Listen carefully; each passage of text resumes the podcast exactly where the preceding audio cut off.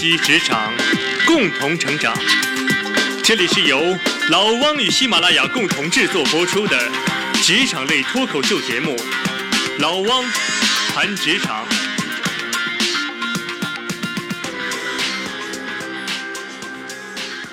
大家好，我是老汪，欢迎来到我们的老汪谈职场。如果你喜欢我们这档节目啊，也欢迎将节目推荐给你的亲朋好友、同学、同事啊，大家一块儿成长。礼拜六晚上呢，我看到我们家小汪坐在客厅里头看电影，我当时就想呢，平时工作也挺忙的，也没时间陪他，正好呢礼拜六晚上有空啊，应该坐下来和他一起看这个电影。结果不看不要紧啊，一看发现这电影非常的不错。这电影呢叫《头脑特工队》，九月份上线的，现在网上应该能看得到了。所以我看小汪用 iPad 在看这个电影呢，其实情节挺简单的，就是拍给小朋友看的一个动画片啊。他说一个小姑娘，因为她爸生意失败，所以从明尼苏达州搬到了 San Francisco 啊，因为啊她离开了同学啊，还有她的学校啊，小女孩的情绪呢有很多的波动。这个好呢，好在导演把这个小女孩的情绪啊，他用一个拟人化的手段展示出来了。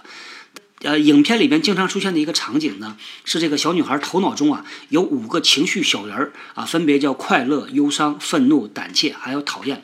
这五个情绪小人儿呢，通过这个小女孩脑袋里边的那个总控制台，他们处在一个所谓的总部啊，不断的在这个控制台上操作，影响到了这个小女孩外在的行为。我看到里边很多很多的场景，包括他描述的这些用词啊，就是我们以前在节目里经常提到的一些心理学的理论，非常有意思。导演呢用一个非常直观的方式，把很多心理学的方法理论讲得很透彻、很清楚，真的是不能不佩服一下啊！我后来我在网上特意去查了一下这个片子，一查呢才发现这个片子在国外的口碑非常好，在 IMDB 上呢它的评分高达八点四分。前段时间呢，有一个在国内大热的片儿叫《超能特工队》，就那个大白，那大白胖子啊，那个片子呢在 IMDB 上排名是七点九分，跟这个差了不少啊。所以我看到国外的评论说，呃，这部片子就是《头脑特工队》啊，有可能今年会冲击奥斯卡最佳动画片奖。我觉得名至实归，真的拍得不错。呃，另外正好因为看到了国外的评论，我才忽然间发现这个片名。在英文里边是一个特别好的名字，啊，结果翻译就给翻译烂了。这个英文的名字叫啥呢？就俩单词，叫 inside out。越是简短的名字啊，啊，越有深的含义，而且是一语双关啊，这种名字就最好。因为在英语里边呢，如果呃你穿了一件衣服，把里子翻到外头来穿了，人家就说你这个衣服啊，就是穿的 inside out 了，里头翻到外头来了。同时呢，你看我们说这个电影里边的情节呢，小女孩她的外在的行为受到了内部情绪的影响。哎呀，这个名字非常好。结果呢，翻译成中文变成了“头脑特工队”，我觉得一下就 low 了，这个意境啊就没有了。好多电影呢，英文名特别的有意境，很值得去琢磨，能琢磨出好多种味道出来。但是，一翻到中文就完蛋。我印象很深的就是前些年那个科幻片儿，就是讲呃什么冰河期又来了。把纽约冻成一个冰城，叫后天。这个英文原名呢叫 The Day After Tomorrow，明天之后。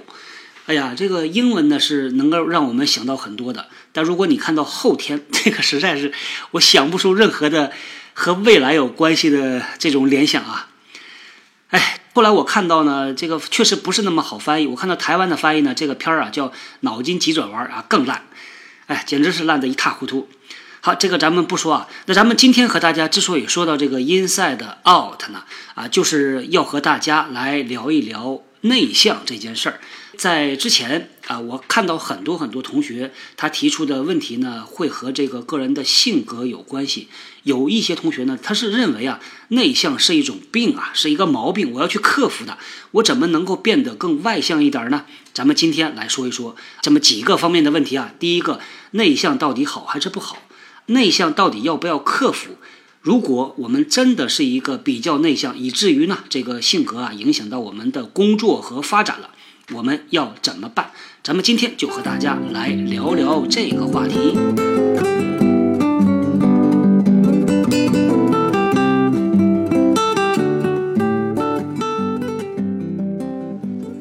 首先呢，咱们来说一下啊，到底啥叫内向？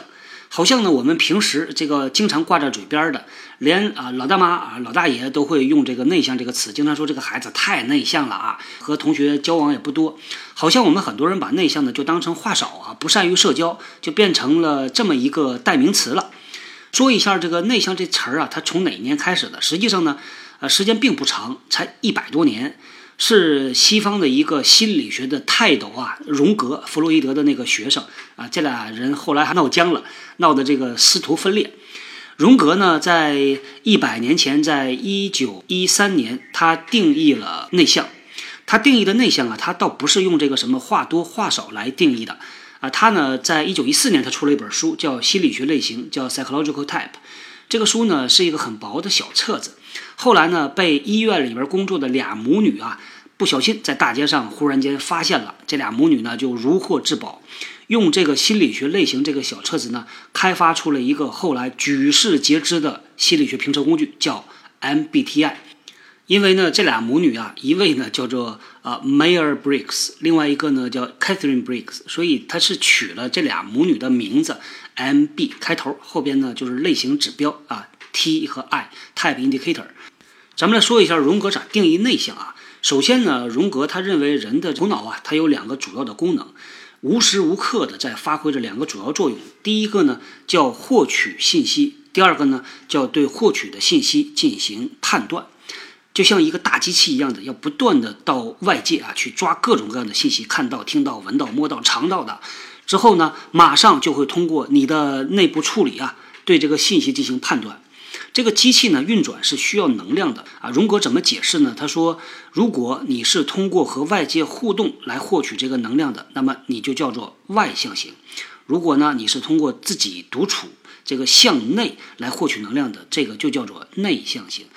在荣格的这套理论里边啊，他其实并没有规定人的行为到底要啥样特点，你就属于这个类型。啊其实我们在日常的工作里边呢，也不太容易啊。根据短期的你观察这个人他的言谈举止，你就说这人是内向还是外向的。比如说你在啊和一些朋友吃饭，你就看到有的人呢谈笑风生啊，这个妙语如珠啊，滔滔不绝，这人是不是外向呢？还真就不一定。荣格呢，他没有定义的那么的细啊，在 MBTI 里边呢，对于内外向定义的就比较细了。它分了五个维度。第一个维度呢是说啊，你与其他人建立联系的方式啊，到底是主动的还是被动的？比如说你进到一个社交场合里边，一屋子都是陌生人，这时候呢，如果是外向的人呢，他会自然而然的啊去和这些人打招呼啊、寒暄呐、交换一下名片呐。那对于内向的人呢，啊这个有意思啊。如果让他自己选择，没有任何要求的话，也就是说啊，他其实不管寒不寒暄，对他来说没有任何影响，不影响他的形象啊等等工作啊未来发展啊等等，他可能会选择安安静静的坐在边上喝杯水啊，自己待着。但如果呢，他意识到他需要和这些人建立联系，那么他还是一样啊。表现的和外向型的人一样，他也会主动的和人去聊、去寒暄的。所以呢，刚才也说了啊，你不能简单的从一个人的这个言谈举止去判断这人到底是不是内向还是外向的。这个性格呢，在 MBTI 这套理论里边呢，他说啊，这个就像左右手一样。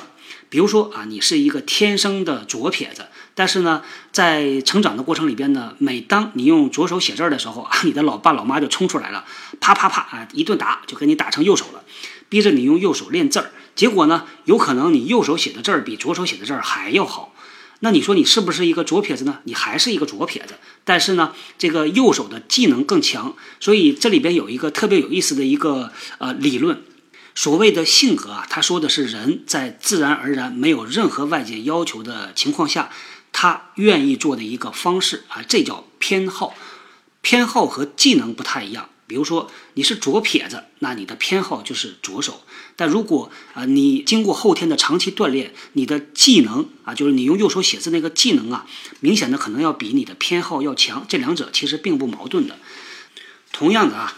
我就拿我自己来说啊，我在参加一些婚宴的时候呢，一屋子人都不认识，我去的主要任务是送红包，露一面，所以我没有必要和周围陌生的人去寒暄去聊啊。但是如果我参加的是一个呃什么协会的活动啊，虽然呢我不太愿意和别人主动的去聊，但是我知道这事儿是需要的，还是会去和大家寒暄聊的，而且呢聊的可能也蛮开心啊。这个技能啊，当你具备了，你想用的时候，你可以拿出来用。所以一谈到这个性格的时候呢，我特别不赞成的一个观点啊，就是因为我是内向的，所以我不适合做这件事儿。我觉得这叫借口。内向不见得你的外向的技能就不好啊，其实还是要后天锻炼，而且练一练呢，可能会经历到一个开始不舒服，慢慢的舒服，到最后享受 这么一个过程。说了第一个方面啊，第二个方面呢是说你在多大程度上愿意表露自己的情绪。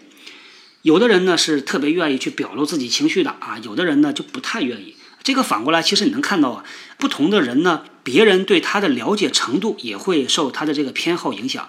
经常我们说，如果是一个偏外向型行为的人呢，他毕业之后十年，可能他的同学全知道他在干嘛。他每换一家公司，可能其他人都知道啊，因为他愿意表露自己的这些状态、这些情绪嘛。但有的人呢，基本就消失了啊，找不到他了。第三个方面呢，是一个人和其他人打交道的时候呢，建立联系的广度和深度。有的人呢是偏这个广的啊，谁都认识啊，但有的人呢是偏深啊，所谓的深交。第四个方面呢是倾向用什么样的方式来学习。有的人呢是通过大量的和外界互动、提问、讨论、争论；有的人通过自己老老实实坐在那儿想，这叫内省啊，真就不太一样。第五个方面呢，是一个人呢，他容不容易被外界环境所吸引？有的人呢，就是走在马路上，看那边，哎，一堆人围成一圈儿啊，他就要过去卖卖单儿啊，看看到底发生啥了，这就是容易被外界环境吸引。有的人呢，就直接一条线走过去了，啊，这就是关注自己，而不是关注外界。这个内外向啊，我们在生活里边，大家如果去观察的话，特别特别多的例子。我觉得很有意思啊！我一直说呢，这个人和人相互之间呢，如果类型特别像的话，两个人共同语言很多啊，你这么想的，他也这么想的，所以很容易形成好朋友或者是男女朋友啊。另外一个极端类型呢，就这俩人特别不一样，你有的恰好是我没有，所以双方之间有一个非常强烈的吸引。像我们那个刘嘉玲和梁朝伟。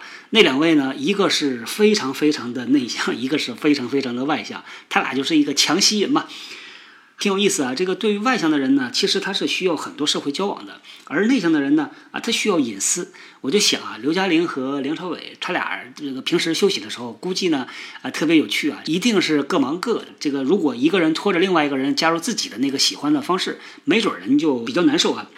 其实这个没有好坏之分。一般来说呢，内向人看外向的人呢，往往会把外向的人看得比较肤浅啊。说这个人，你看啊，在开会的时候没有想好啊，站起来就开始说啊，而且是边说边想，说着说着呢，就把这个话就给圆出来了。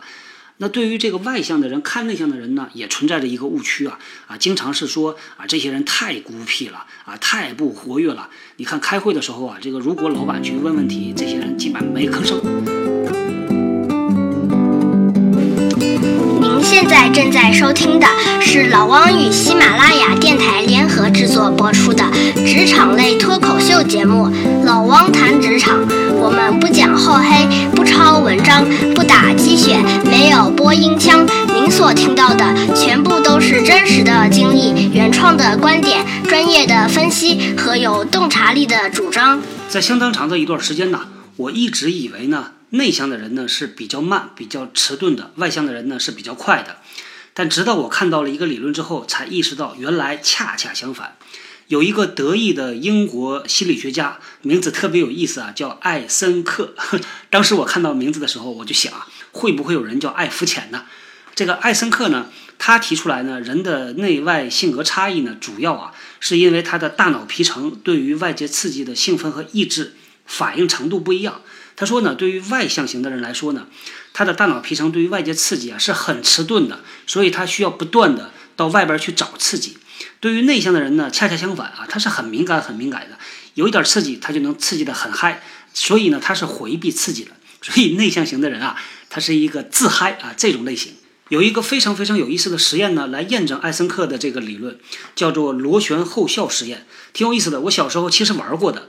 他是说呢，当你注视着一个旋转的螺旋的时候呢，当你看了一会儿时间，这个螺旋停止运动，你的眼睛啊，这个视觉上呢，你会看到这个螺旋呢还在转，但是是朝着相反的方向转，所以叫做螺旋后效，也就是后是后面的后，效是效果的效。根据艾森克的理论呢，是说一个人呢，他越是外向，他这个螺旋后效的时间越短啊，他这个反向转的停止越快。我记得我小时候呢，我爸呢在工厂里边上班啊，他们有那种废的轴承，呃，内外两个圈儿，中间呢是用那种小的滚珠串起来的，它这个圈儿里圈儿可以转得非常非常快。我小时候就经常玩这东西。我印象里边呢，小的时候看这个圈儿停下来之后啊。反向转的时间很长，这说明啥呢？说明我是一个非常非常内向的人呐。大家有空呢，可以找一个东西来做这个实验呢。我前段时间在网上还看到了一个报告，是北大的心理学系，他们在两千年头上吧也做了这个实验，找了一堆学生来试的啊，说明呢这个亚洲人种东方人也是符合艾森克的这个理论的啊，挺有意思的。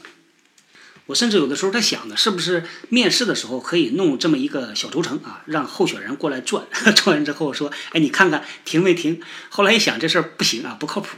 其实说实话，在面试的时候，很多公司啊，因为筛选人是个很严肃的过程啊，也挺难的，所以往往总想靠一些工具，但是呢，一不小心这工具用不好，反倒适得其反。比如说啊，咱之前也说过，好多公司呢招人的时候让人做什么性格评测，但问题是啊。很多的评测工具，它在设计之初，它压根儿就没有验黄器，你不知道人家填的是真的还是假的。就像我们说，如果你让一个人去转这个轴承的话，你说停没停，他即使停了，他可以说没停，所以你就判断不出来对错了嘛。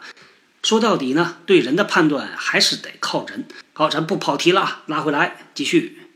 作为一个内向型的人呢，看到这理论之后呢，我觉得。一下感觉就好了，底气足起来了啊！我们内向的人才是反应快的啊，外向的是反应比较迟钝的，有点像那个喝酒喝多了啊。当一个人喝醉之后吧，他对外界的刺激呢就变得不那么敏感了，所以就变得皮糙肉厚了啊。这儿碰一下，那儿撞一下，他没感觉。所以你看啊，外向的人呢，他表现出来的就是敢和外界的刺激去做亲密接触，敢冲出去找刺激。咱们内向的人呢啊，恰好不一样。好，那说到这儿呢，咱们从心理和生理俩角度啊，来给内外向做了一个定义。其实呢，说到底啊，我的感觉是，这个不管是内向外向，千万别给自己贴标签儿啊。自己觉得我是一个内向的人，接下来呢，不管是跟谁打交道、工作上班，表现的就是一个内向，而且还给自己找借口，说我就是一个内向的嘛。刚才也提到了嘛，在荣格的理论里边呢，这个内外向呢，它其实呢是一个性格偏好，它和技能是两码事儿。作为一个内向的人，其实可以有很好的外向技能的。我在不少家公司里边呢，都能够看到那种身居高位的、非常优秀的啊内向的人。比如说以前有家公司呢，他的销售老大就是一个很典型的啊内向的人。啊，这个很多人呢对于销售呢是有这么一个印象，说这个人呢能说会道，应该就可以做销售了，是一个好销售的苗子。但实际上呢，还真就不一定。我看到的这个销售老大呀，他表现出来的呢。话并不多，平时呢也不太去评价他的下属啊。话虽然不多，但是很有分量，思路呢也非常清楚。下属呢是非常非常佩服他的。当他需要去表达、去展示、去社交和别人去打交道的时候呢，他表现出来一个非常非常那种积极外向的行为。所以那就是技能嘛，对他来说身上挂着好多件武器。到了这个场景下，他需要把这件武器拿出来，武装一下，立刻就可以把行为做出来，漂漂亮亮的啊！这就是一个人呢，他对自己很清楚的了解，我是啥样类型的人。当我累的时候呢，我需要什么途径来给我充电、补充能量？当需要用到非偏好的技能的时候呢，啊，马上就可以拿得出来。所以呢，该去锻炼这个技能还得锻炼。我记得呢，我们以前带管培呀，这个管培生呢都是万里挑一的。啊，真的是几万份简历里边，最后一轮一轮的筛选，选出来十几个人，我们把他们招进来之后，放到了各个大区、各个部门里边去开始去转了，去轮岗。我记得印象很深。过了半年之后呢，把他们拉回来啊，到我们的这个总部来说，来我们来回顾一下这半年你们的收获。我这个时候啊。就看到一屋子的这些年轻人，真的是非常的优秀啊！眼睛里边闪烁着那种智慧的光芒，提问题都很锋利，锋芒毕露。其实呢，在这一屋子人里边呢，有外向的，也有内向的。但是其实我们看的并不是说这个人先发言还是后发言，他的话多还是话少，而是这个人发言他的质量是不是有洞察力，是不是有自己的观点，他的思路是不是清楚。前段时间呢，看了一本书，是美国的 Jennifer 啊，一个作家写出来的，他叫《安静的力量》。他说呢，凡是靠口才谋生的人呢，至少有一半他是天生的内向的人。我后来琢磨了一下呢，还真挺有道理的。比如说，我们都喜欢的那个郭德纲，郭德纲呢，他曾经在相声里说啊，我们咋判断一个相声演员是不是一个好苗子呢？你就观察这个人在后台，如果在后台是那种口若悬河的，到了台上准保蔫；在后台呢是那种蔫不拉几、不声不响的，往往到台上就能够做到光芒四射。真心觉得呀，这个作为内向的人呢，我们自己还是要给自己鼓一个掌、喝一个彩的。内向的人其实有很多的特质和优势。在日本呢，有一个渡边淳一啊，他提出来钝感力这个概念。他所谓的钝感力呢，倒不是说这个人呢比较的呃迟钝木讷，而是说呢是一种慢功夫，对于周围能够排除一切干扰，勇往直前这么一个态度，不会因为外界的刺激变得忽喜忽悲啊，不以物喜，不以己悲，不会因为小事儿这个情绪波动，这样呢叫钝感力。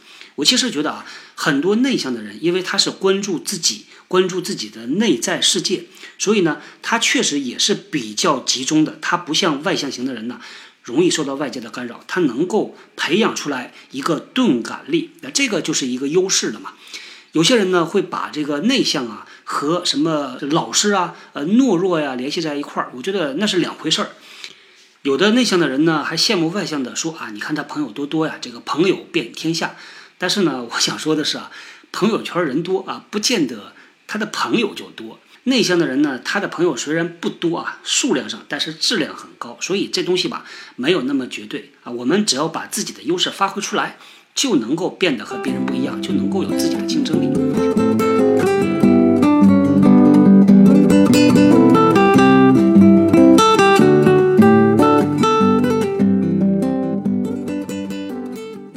好，最后和大家来聊一下怎么改变自己啊。虽然呢，我们自己也知道啊，内向挺好的啊，没啥不好。但是呢，也想表现的更加的外向一点儿，和我的周围的同事啊、朋友啊，能够更加好的建立这种关系。咋做呢？咱们来说几个方面啊。第一个是要改变一个习惯，这个习惯呢，就是啥事儿都是自己搞定。因为啊，作为内向的人呢，我们是关注自己的。所以呢，好多事情呢，能不麻烦别人，我们就不麻烦别人。对我们来说，其实倒不是麻烦别人，而是减少自己的麻烦。所以这种心态呢，啊，我们要把它抛弃掉，要尝试着和别人合作啊，借助别人的力量来解决自己的问题。其实，在工作里边呢，咱们之前也说了啊，现代企业是一个分工合作的系统。不可能一个人把所有的事儿都完成啊，所以一定你要通过别人把工作做完，尽早啊。如果您在读书也一样啊，尽早能够养成这个好习惯，能够和别人一块儿工作，能够透过别人的手来把这个事儿做完，不要怕麻烦。第二个方面呢，是当你需要去表达看法的时候呢，别往后退，也别躲啊，不要给自己找借口啊啊。第三个呢啊，是要给自己逼一下。我们在前段时间说管理自己的老板呢，啊，其中呢有一个是主动的和老板建立这种对话的这个机会，那咋做呢？啊，其实就是逼一下自己，早上跑到老板那儿说，老板今天中午有空吗？咱们吃个饭。其实很有可能呢，你在说这句话的时候呢，还没有完全想好到底和老板说啥啊，但是呢。当老板答应了之后啊，其实你就把自己已经逼到那个份儿上，必须要做这件事儿的。咱以前呢也说啊，一个人的发展呢，他一定有一个边界的，就像一个硬壳子一样。我们把这个边界呢叫做舒适地带或者叫舒适圈吧。打破舒适圈呢，第一种情况是别人拿一个大锤子从外头给你敲碎，这时候呢敲的你是筋断骨折呀，很受伤啊，自己又觉得很难受。另外一个途径呢，自己拿一个小锤啊，不断的去敲。在自己能承受的范围内，给自己点压力，迫使自己啊做一些原来不太习惯、不太愿意做的事儿。这个有的时候呢，啊，我们对于外界的这种互动啊，其实是存在着一点点恐惧心理的，所以往往表现的就是往后撤、往后退。再严重一点儿，叫社交恐惧症，这已经变成了一个心理障碍了。那这事儿咋克服呢？其实呢，如果我们和呃社交恐惧症的朋友坐下来聊的话，他自己也知道，因为害怕，因为担心嘛。那担心啥呢？担心自己出错、出丑，表现的不好，影响到别人对自己的判断。这个情绪啊，它就会形成一个负刺激。越是担心表现的越不好，啊，有这么一个办法，大家可以尝试着试一下啊。你可以把每次和别人的见面呢，都当做人生的最后一次见面。没准你俩谈完话之后啊，这个世界就消失了啊，这个世界就从梦中醒来了。不管啥原因吧，你把它当成最后一次见面，你就能够放下所有的顾虑啊。这其实呢是对自己的一个心理暗示啊。好，最后一个方面呢，叫做为自己创造一个发挥能力的环境和心态。前面提到了啊，这个其实一个成年人呢，他的自我认知对于他的成长是非常非常有价值的。如果我们自己知道啊，我是一个内向的人，我的心理能量获取方式是自己一个人呆着，自己独处。我自己一个人独处的时候呢，我的工作效率最高，头脑最清楚。那很简单嘛，就给自己创造这样的条件。以前在节目里边我也提到过啊，我有一个好朋友，他呢，其实我分析下来啊，觉得他就是个内向的人，但是呢，这兄弟呢，天天做外向的事儿，每天呢饭局不断。我和他一起也参加过饭局，我发现呢，啊，他外向的技能非常好，到饭局上就是啊各种段子呀，谈笑风生，但是一回家 他就瘫成一滩烂泥啊，不讲话。因为这个对他来说啊是一个放电的过程嘛，他这一天把电全放光了，他需要充电的。所以后来跟他聊，我说，哎，那你就每个礼拜找个时间啊，给自己充充电嘛。后来他在他们家阳台啊，用屏风啊圈了那一小块地，这个每个礼拜找半天时间啊，不要家里人打扰，自己一个人在那儿待着，看看书啊，喝喝茶。后来呢，他跟我讲啊，他说这段时间对他来说呢，是一个礼拜里头最好的时间。在一百年前呢，荣格提出来这个内外向啊性格的概念之后呢，就开始流传这么一句话，叫做“性格决定命运”啊。但其实我不太同意啊，我认为呢叫了解性格，掌握命运。当你知道自己你的偏好是什么，你是一个什么样真正的类型，那你就可以很好的管理自己嘛。比如说我们现在很多的办公场地啊，都是用西方的那种开放办公室，一个大厅中间呢用一些隔断隔出来一个一个的小格子间。这个美其名曰呢是增加交流、增加互动，但其实呢挺吵的，闹哄哄的。这个对于内向的工作者来说，其实还是有干扰的。那对于我们这样内向的人呢，咋办呢？当你要做重要的事儿的时候，可以去预定一个小会议室，或者找一个餐厅啊、食堂啊，找一个安静的地方，集中注意力把这个活儿做完啊。这就是你有效的去管理自己的工作方式嘛。我现在看到呢，有一些国外的公司啊，他们已经又往前迈了一步了。他们呢设计一些各种各样的办公的设备吧，能够给这个员工在办公室里边创造出一个特别小的独立天地。我觉得这种设计就特别适合那种内向的人啊，因为这种方式呢能够提高他的工作效率。其实呢，听节目的一些 HR 的朋友啊，或者自己开公司的朋友啊，也可以考虑啊，你的企业里边呢员工啊也有内向的，也有外向的。怎么样能够创造一个环境，让他们用自己啊舒服的方式，最高效率的工作？我觉得这是对于企业管理者来说，我们要考虑的问题。好，那关于内向这点事儿啊，咱们今天就聊到这儿。以后想起来其他的这个话题呢，咱们继续再说啊。说点别的事儿吧。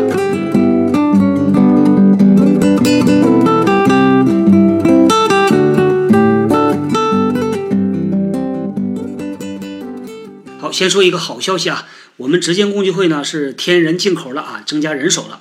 我们的执剑共济会小助手正式上岗，名字呢叫做执小娜，执呢就是执剑共济会的执职业的职，娜呢就是人纳公众号的纳。大家可以在微信公众号里边呢回复助手啊这两个字，或者是小助手都可以的。我们会给您发过来啊，执小娜同学她的微信号，您可以加她为好友。啊，这样呢就能够第一时间呢获得我们这边发生的一些变化、一些新的通知啊、消息啊等等。这个麻烦您在加他的时候呢，啊，您提供一下这么几方面的信息啊。第一呢是我们怎么称呼您，第二个呢是您所从事的职业，第三个是您所在的行业，第四个呢啊是您所在的城市或者地区啊。直巧那同学呢会根据您的行业、职业、地区啊，把您拉到对应的社群中。另外一件事儿呢，我们在十一月、十二月啊，会做一个大动作啊，叫“二零一五职场扬帆”。老汪呢会走进校园做巡讲，目前呢定了八个城市啊，分别是西安、天津、呃山东，呃山东的济南、南京、广州、上海、成都和武汉。啊，到目前为止呢，这个时间排的还是蛮紧的。现在呢，成都、武汉和南京啊这三个地方呢还有空的时间，所以如果在听节目的你正好是啊在读的大学生，也恰好在这三个城市啊，也希望呢得到你的帮助啊。具体咋做呢？就是联系到我们，帮我们联系一下所在地的大学啊，这样呢啊老王过来的时候呢就可以多跑几家大学，把这个时间呢啊充分的利用起来。如果啊，您正好有这个时间啊，也有这个机会，可以在微信公众号里边加我们的直小娜同学，告诉他啊，然后呢，我们啊来主动的联系您。与此同时呢，我们也会在这八所城市啊举办我们的听友见面会啊，十一月十四号西安第一场见面会马上就要开始了，那也希望在各个城市能够见到听节目的你。具体的报名方式呢，也请大家关注我们的微信公众号，我们会在第一时间发布出来。好，那咱们今天呢就聊到这儿，我们下个礼拜继续聊，拜拜。大家可以通过搜索关键字“人呐”在新浪微博和微信公众号中找到老汪。通过微信公众号，你不仅仅可以听到更多节目。也可以看到和本期节目相关的更多的内容。最后，谢谢你的收听，我是小汪，我们下期再会。